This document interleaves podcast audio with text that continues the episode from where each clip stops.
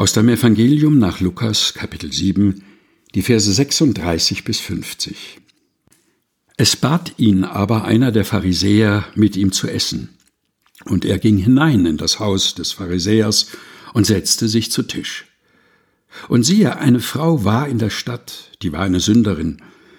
Als sie vernahm, dass er zu Tisch saß im Haus des Pharisäers, brachte sie ein Alabastergefäß mit Salböl und trat von hinten zu seinen Füßen weinte und fing an, seine Füße mit Tränen zu netzen und mit den Haaren ihres Hauptes zu trocknen, und küsste seine Füße und salbte sie mit dem Salböl.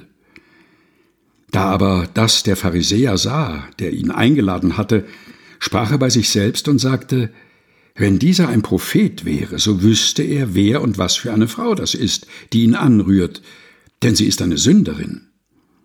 Jesus antwortete und sprach zu ihm, Simon, ich habe dir etwas zu sagen.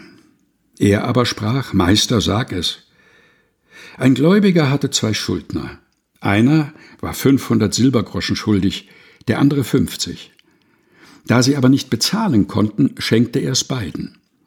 Wer von ihnen wird ihn mehr lieben? Simon antwortete und sprach, Ich denke der, dem er mehr geschenkt hat.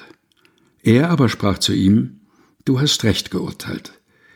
Und er wandte sich zu der Frau und sprach zu Simon, Siehst du diese Frau?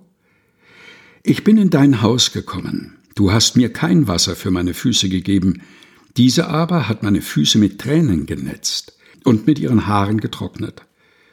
Du hast mir keinen Kuss gegeben, diese aber hat, seit ich hereingekommen bin, nicht abgelassen, meine Füße zu küssen. Du hast mein Haupt nicht mit Öl gesalbt, sie aber hat meine Füße mit Salböl gesalbt. Deshalb sage ich dir, ihre vielen Sünden sind vergeben, denn sie hat viel geliebt. Wem aber wenig vergeben wird, der liebt wenig. Und er sprach zu ihr, dir sind deine Sünden vergeben. Da fingen die an, die mit zu Tisch saßen und sprachen bei sich selbst, wer ist dieser, der auch Sünden vergibt?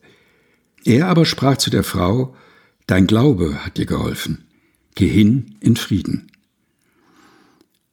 Lukas Kapitel 7 Vers 36 bis 50 aus der Lutherbibel von 2017 der Deutschen Bibelgesellschaft. Gelesen von Helga Heinold.